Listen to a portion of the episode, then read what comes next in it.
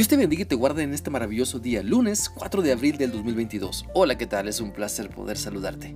Te animo para que continuemos meditando en lo que la palabra de Dios nos está mostrando en la primera carta del apóstol Pedro capítulo 4 y hoy vamos a leer el versículo 4 el cual dice así. Por eso a los que no creen ahora les parece extraño que ustedes ya no se unan a ellos en su vida loca y desenfrenada y por eso hablan mal de ustedes.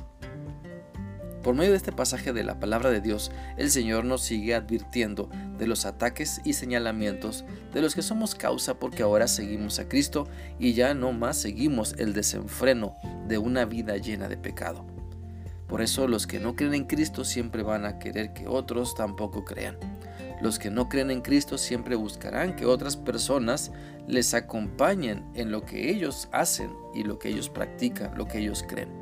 Y por lo general, las personas critican lo que desconocen, critican lo que es diferente a ellos, pero Cristo quiere que a través de nuestro buen testimonio de vida ellos sean alcanzados. Cristo quiere darles la misma oportunidad que nos ha dado a nosotros. Cristo quiere transformar sus vidas, así como nos está transformando también. Lo que es felicidad para nosotros, porque tenemos a Cristo en nuestra vida, para otras personas puede ser locura. Lo que para nosotros es una vida nueva en Cristo, para otras personas puede ser extraño y por eso critican la fe que practicamos. Pero la realidad es que Cristo quiere también que ellas se acerquen a Él, quiere tocar sus vidas y transformar su mente y corazón. Cristo quiere operar en ellos el mismo cambio que hizo en nosotros. La Biblia dice en Hechos 17:32 lo siguiente. Cuando la gente escuchó eso de la resurrección, algunos de ellos se burlaban, pero otros dijeron, ya te escucharemos en otra ocasión. Lo que para nosotros es lo máximo, para otras personas puede ser despreciable. Lo que para nosotros es la razón de nuestro existir, para otras personas puede ser lo más indiferente. Pero no debemos actuar con rencor o maldad hacia, quienes no comprenden lo que Cristo está realizando en nuestra vida.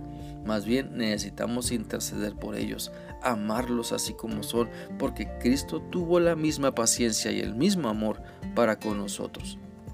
También dice la Biblia en Romanos 5:8, mas Dios muestra su amor para con nosotros en que siendo aún pecadores, Cristo murió por nosotros.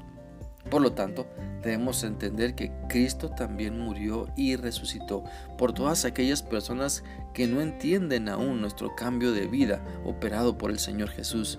Por eso, ante cada situación de la vida necesitamos permanecer firmes. Ante las críticas o burlas de otras personas necesitamos permanecer firmes en la fe y no dejarnos dominar por la, por la maldad que, que les domina a ellos. La Biblia también dice en el Salmo 50 del 16 al 23 lo siguiente. Pero Dios les dice, pero, Dios le dice al perverso, ¿con qué derecho citas mis enseñanzas y hablas de mi pacto? Si te molesta cuando te corrijo y no prestas atención a mis palabras, haces amistad con ladrones y te juntas con los que cometen adulterio. Siempre estás haciendo mentiras, engañando a la gente y haciendo el mal hablas mal hasta de tus propios hermanos, calumnias al hijo de tu misma mamá. Hiciste todo esto y no te dije nada. Entonces pensaste que yo era como tú, pero te voy a reprender y te acusaré cara a cara. Entiéndanlo bien, ustedes que se olvidan de Dios, no sea que los haga pedazos y no haya quien los salve. El que hace una ofrenda de agradecimiento me honra, pero el que vive según mis enseñanzas le daré la salvación. Mira, Dios siempre se encarga de hacer la diferencia en nuestra vida. Dios siempre se encarga de hacer la diferencia en la vida de personas que le buscan. Dios siempre enseña a quien se deja enseñar. Dios siempre transforma a quien le permite obrar en su vida. Por eso ante la crítica por seguir a Cristo estemos firmes en nuestra fe, sabiendo que el Señor es justo y Él nos ayudará ante las críticas, el menosprecio porque somos cristianos o nos dará la fortaleza para seguir resistiendo con valor las tentaciones que nos invitan a regresar a una vida de pecado. Estemos firmes y seguros de que hemos creído en Cristo y ahora Él está transformando nuestra vida y ya no tenemos necesidad de regresar al pecado, ya no tenemos necesidad de comportarnos como los perversos que antes fuimos.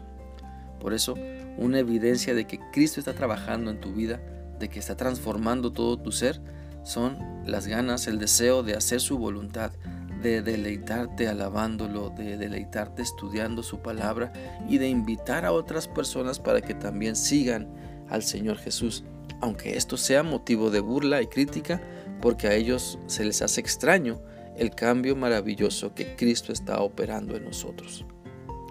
Espero que esta reflexión sea útil para ti y que sigas meditando en lo que Dios te ha mostrado hoy a través de su palabra. Que sigas teniendo un bendecido día. Dios te guarde. Hasta mañana.